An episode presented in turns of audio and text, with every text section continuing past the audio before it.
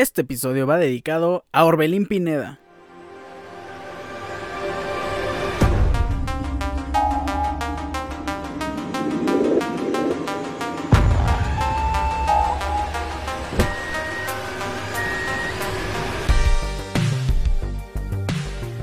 Orbelín Pineda, gran jugador, ex de Chivas, ex de Cruz Azul, ex de Querétaro, ahora también ex de Celta de Vigo o hasta el momento porque se va a préstamo. Es el primer fichaje que anunciamos en este episodio. Se va a préstamo, repito, al AEK de Atenas FC Club, en donde el director técnico es el pelado Almeida. Así que veremos un reencuentro que pues fue muy feliz en el fútbol mexicano. Almeida y Orbelín Pineda se verán juntos en Grecia. ¿Cómo están? Hoy es sábado 16 de julio, episodio muy especial, edición de sábado, episodio número 116 de Deportes Ricardo Cerón Podcast. Como ya lo dijimos el día de ayer, tendremos un invitado bastante especial, mi querido amigo Marco Montoya, que nos vino a platicar y a eh, darnos todo su conocimiento acerca del deporte europeo, el fútbol en Europa, todos los fichajes y el análisis de lo que ha sido en España, en Italia, en Inglaterra, en Alemania, todo lo que ha sido esta locura de mercado eh, de verano en el fútbol europeo. Disfruten este análisis que hicimos junto a Marco Montoya. Comenzamos. Iniciamos hablando del mercado de fichajes en Europa. Tengo el honor de presentar a un querido amigo, mi estimado Marco Montoya, está con nosotros acompañándonos en el programa. Marco, ¿cómo estás? Qué placer tenerte aquí en el programa. ¿Qué onda, amigo? Buenas tardes, ¿cómo andas? Aquí, pues, un milagroso estar contigo en este podcast. Todo muy bien, listo para platicar. A ti te encanta el fútbol europeo y qué mejor de platicar cómo los equipos se van formando. Tu amado Barça, hemos visto que se ha este, reforzado bastante bien. Normalmente los fichajes a coste cero ya son recurrentes en el, en el club, pero tenemos una gigantesca sorpresa, ¿no? Así es. Eh, pues sí, hemos estado viendo lo de los mercados de fichajes, más como lo acabas de decir el Barça, el equipo de mis amores. No sé por qué tienes el Madrid ahí atrás, pero bueno. Este, pues sí, el bombazo, ¿no? Que nadie esperaba que Rafinha claro. Barça, que dijeron que no, bueno, no dijeron, no había dinero, no había nada, y ve, casi por 80 millones, 70 millones lo ficharon un poco sí rondando esa cantidad, nada más para aclarar a los aficionados que no nos están eh, viendo porque no existe este programa visual. Eh, tengo una playera del Real Madrid a mis espaldas porque es el club que amo y que siempre voy a querer por encima del Barça para toda la vida. y sí, una cantidad que ronda cerca de los 70 millones, Rafinha procedente de Leeds United, es un fichaje que no habíamos anunciado en el programa. Y sí, principalmente, y es lo que dices, no se había reforzado el Barcelona con grandes eh, fichajes con cantidades exorbitantes de dinero como la que acabamos de ver con Rafinha y nos sorprenden a todos. Si bien ficharon correcto, Frank y Christensen eh, hasta el momento, llega Rafinha a reforzar la delantera, que ojo, tú, tú más que nadie sabes eh, todo este tema de la delantera del Barça. ¿Qué van a hacer con tantos delanteros? ¿Acaban de renovar también a Dembélé? Fíjate que yo creo que ahí siento que, y a mi parecer como aficionado culé, yo digo que el precio a Rafinha fue muy alto, güey. Para el jugador que era, yo digo que era mucho dinero para el jugador que es actualmente. A lo que hemos visto de Rafinha hoy, es mucho dinero. Sí, si bien ha estado, ha estado en un club bajo, por así, decirlo, en la, Premier League, es el jugador que se salva, ¿no? De, Leeds United, que pues está soltando a todas sus estrellas, comentando también el fichaje de Calvin Phillips, el gran mediocampista al City, ¿no? Entonces, ¿Cómo crees que va a parar el Barça? Hablemos un poco de eso.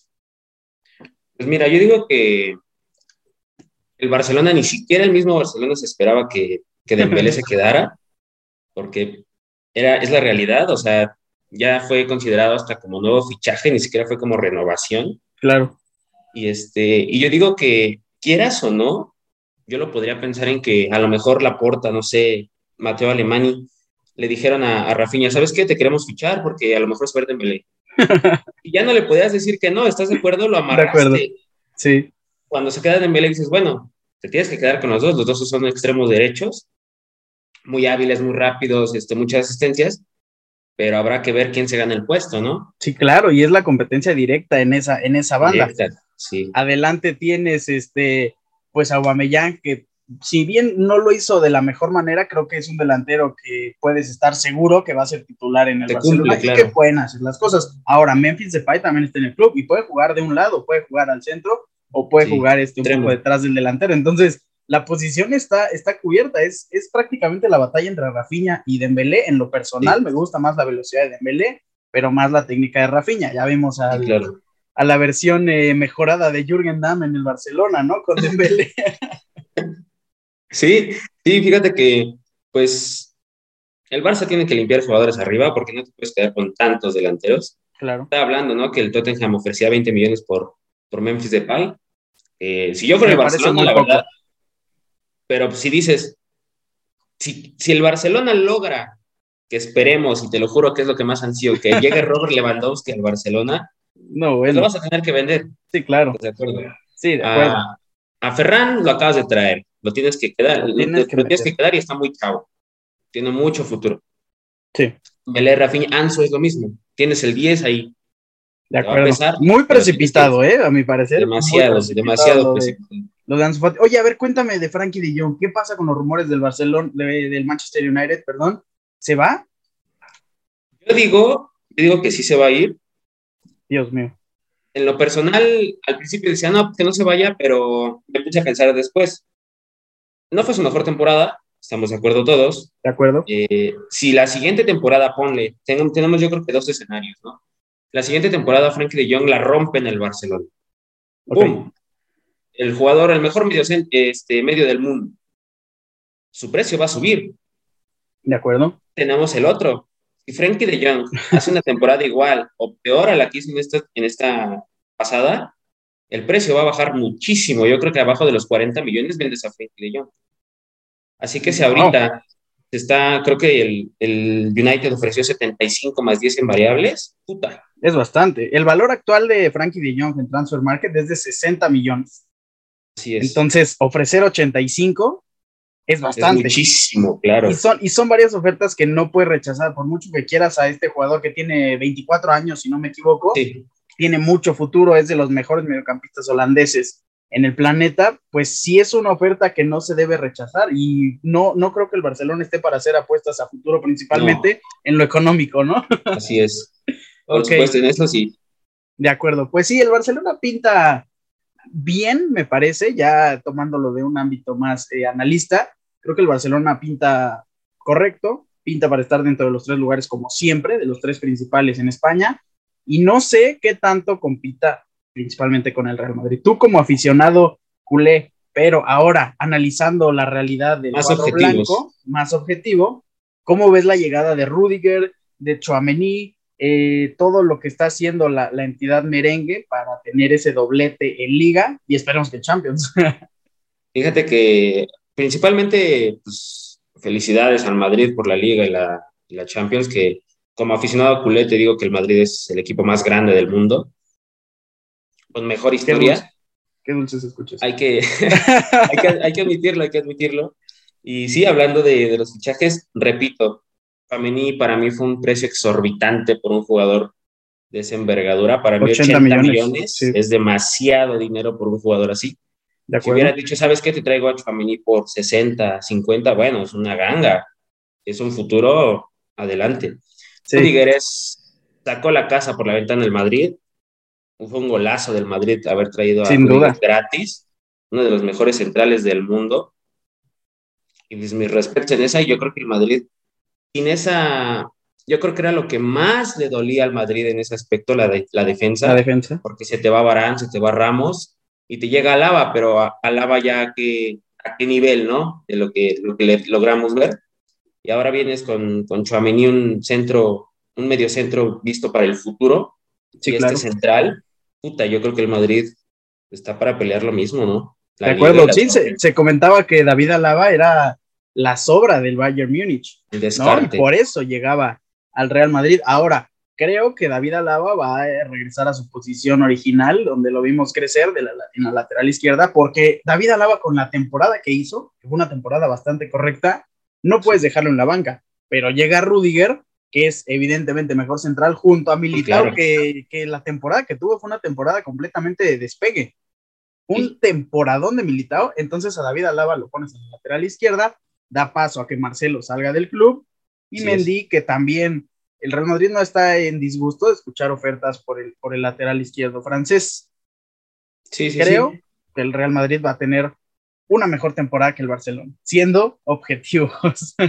siendo, siendo objetivos, pues yo creo que, como tú y yo lo sabemos, ¿no? En el fútbol pasan muchas cosas. Podemos ver hasta que el Madrid y el Barça queden tercero y cuarto, como pueden quedar hasta en último lugar, nunca sabemos, ¿no? Pero siendo más objetivos y siendo lo que hemos visto en estos últimos años, el Madrid y el Barça y el Atleti van a ser los cuatro primeros 100%. De acuerdo. Ahora, ese, eso que dices de, de Militao, no, me, no, no, lo recordaba a qué temporada se aventó Militao. Obviamente algunos errores, pero es normal. Está muy verde para, para, el equipo en el que está. Sí, claro. No, demostrado, es, no, es Rubén Díaz, ¿no? O sea. Claro, claro. Pero lo que ha demostrado Militao a la corta edad que tiene y los pocos años que tiene en Madrid, sí. crack. Es, es sumamente interesante lo que puede pasar con Militao. Todavía no lo catalogo como el defensa más confiable del equipo, porque, claro, claro. como bien dices, hubo muchos errores, no los mismos errores que vimos en la temporada antepasada donde elimina el Chelsea al Real Madrid, o la pasada esa donde el Manchester City elimina al Real Madrid con error increíble de Militao, pero creo que sí ya puede considerarse como un defensa central. Sí, claro. Vámonos, vamos a cambiar de liga y vamos a hablar de los fichajes que no hemos comentado. Si te parece, vámonos a la liga más competitiva del planeta. Vámonos a la Premier League, donde. Dios mío, ¿qué pasa con la Premier League? Explícame por qué hacen tantos fichajes tan buenos, tan increíbles, de tan buen nivel y también hacen fichajes de, en teoría, bajo nivel que convierten en jugadores mundiales. ¿Qué pasa Sí, con claro. la Premier League? O sea, ¿qué pasa con el fichaje de Raheem Sterling? Eh, el fichaje ya, ya comentamos reciente, hace unos minutos, de Christian Eriksen, el fichaje de, de Calvin Phillips, Koulibaly, que si bien creo que todavía no es completamente oficial, ¿no? Creo que ya es como firma nada más, pero ya, ya, es como casi cerrado, como lo que pasó con Sterling. 95% ya. De acuerdo. No, bueno, o sea, Koulibaly es el reemplazo ideal de Rudiger.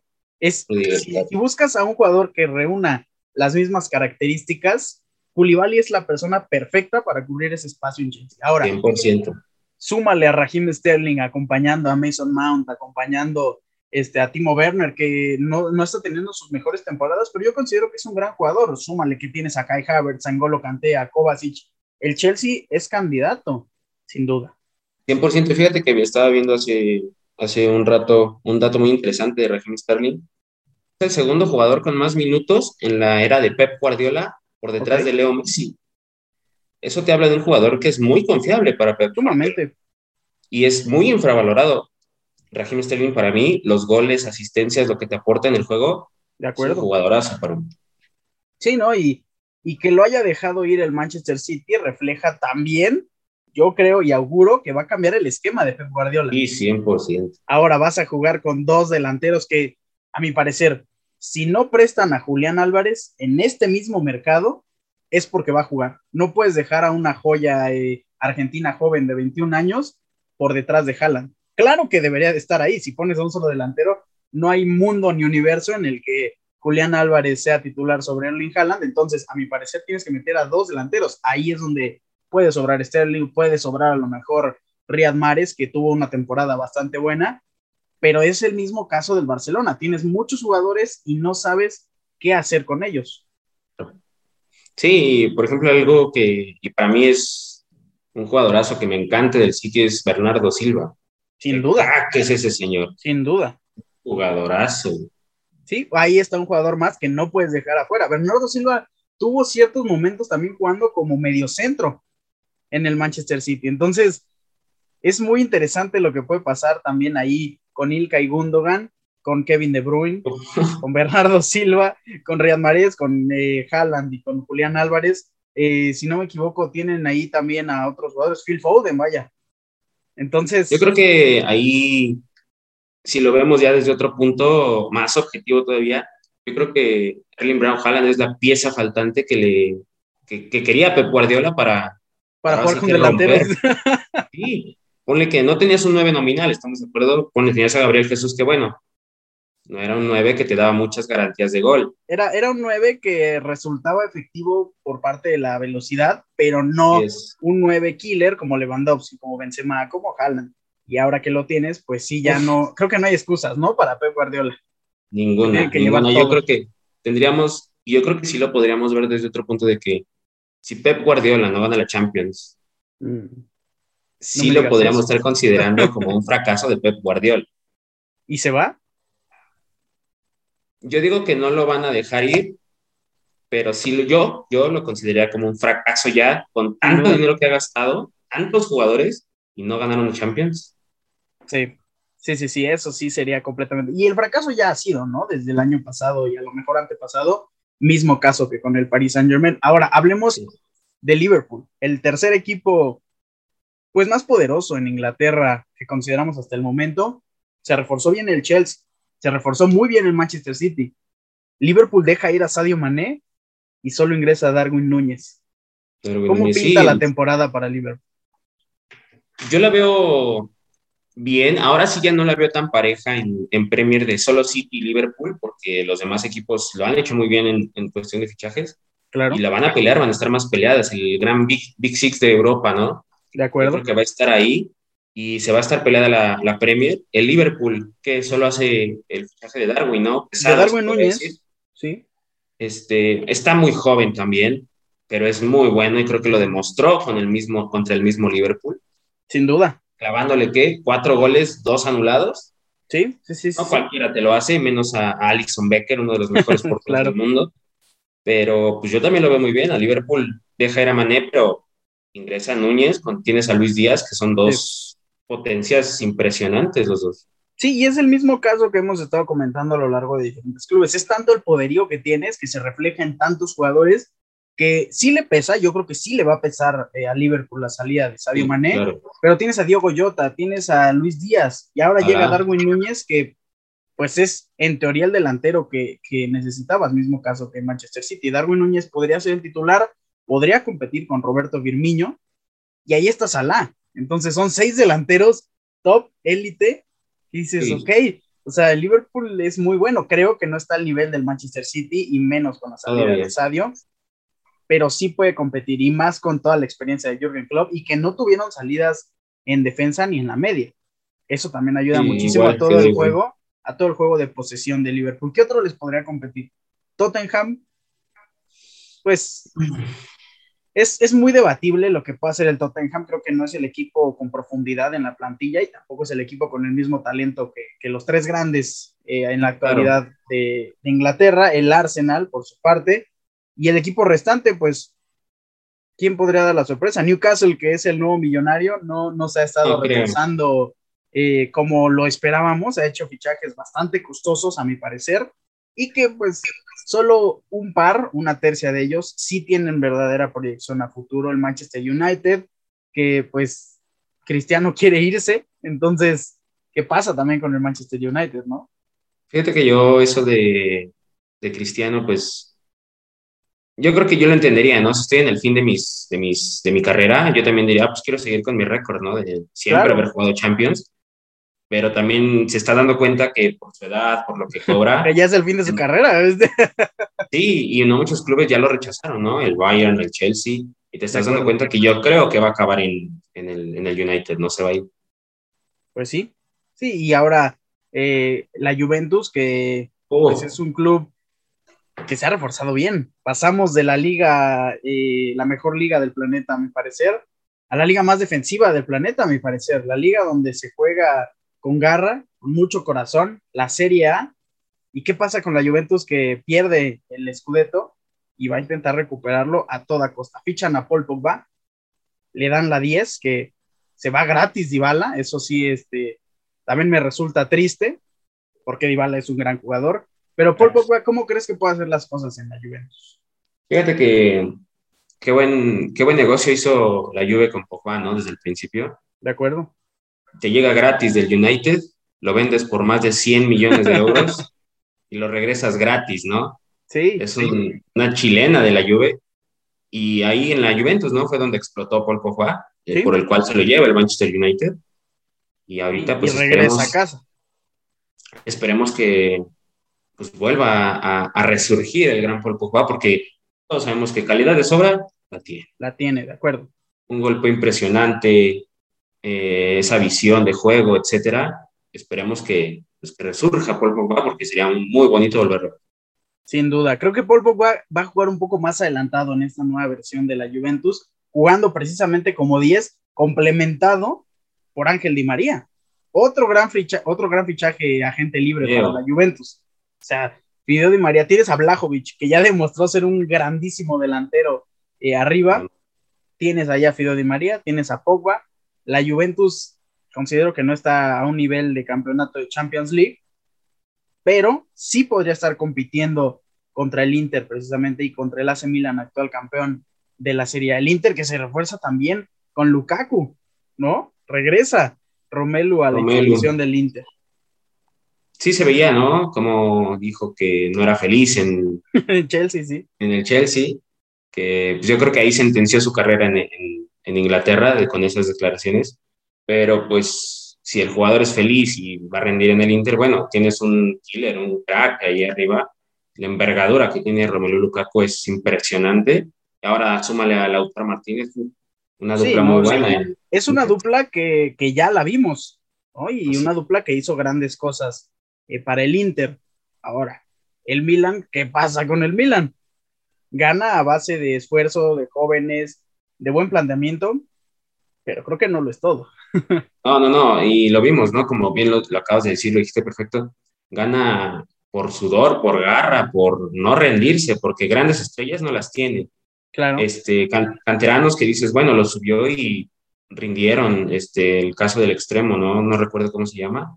Este, Eibra no lo vas a, no lo vas a considerar como, pues, un crack, porque casi no jugó lesionado. Sí, sí, no, no, pero, no a base de esfuerzo lo logró, pero estamos de acuerdo que si repite así la temporada, el Scudetto no se lo lleva. Sí le va a costar bastante, la verdad. Y tener un doblete ya demostrando. Si bien yo creo que fue sorpresa, ¿no?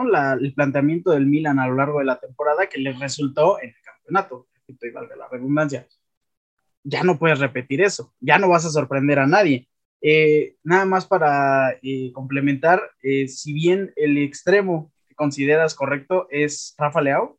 Rafa Leao, exacto. Rafa Leao, gran gran extremo. Es, es un jugador muy, creo que es polivalente, ¿no? Sí. O sea, puedes tenerlo en cualquier parte de la ofensiva. Y eso le hace muy bien a cualquier equipo. Sí. Tanto es así que creo que el Madrid, ¿no? Como que lo, lo tanteó ¿Se volteó? sí, se lo volteó a ver.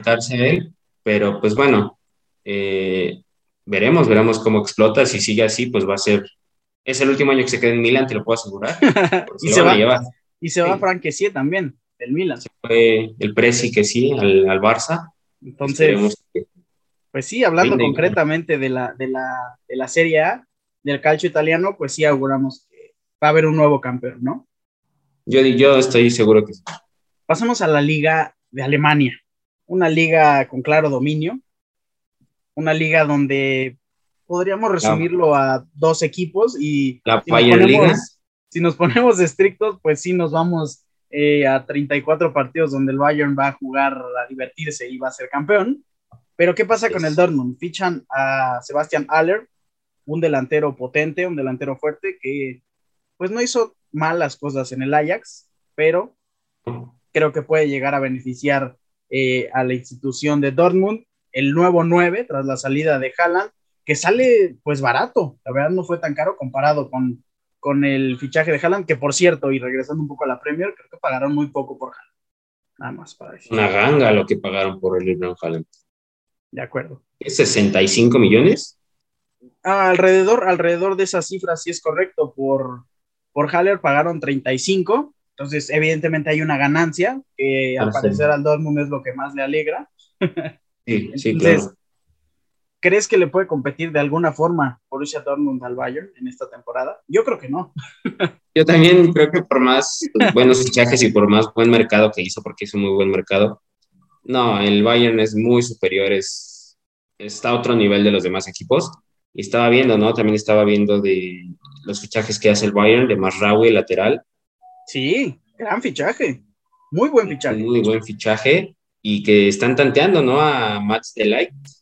A Matis Delight, no, bueno, sería increíble para el Bayern y ya sería apuntando completamente a la Champions League. Increíble pareja de centrales con Lucas Hernández, que creo es el o va a ser el defensa central titular, Marraui del lado derecho, y la banda izquierda del Bayern, teniendo a Alfonso Davis y teniendo a Sadio Mané por delante de él, nada más, o sea, la, cantidad, la cantidad de kilómetros que van a recorrer esos dos jugadores, vas a ver a Sadio Mané eh, controlando el balón y le va a pasar un misil por el lado izquierdo, el izquierdo sí. el balón va a llegar ahí, mismo caso con Alfonso Davis, que va a adelantar la bola y se va a ir otro misil hacia la banda. Entonces, Bayern, pues sí, no, no existe competencia alguna para el cuadro bávaro, ¿no? Fíjate que como, regresando un poquito como aficionado culé, viendo los, los fichajes que hace el Bayern Múnich de Masraoui y Sadio Mané, que se gastó como 80 millones entre los dos, ¿no? Más o menos. Sí, aproximadamente.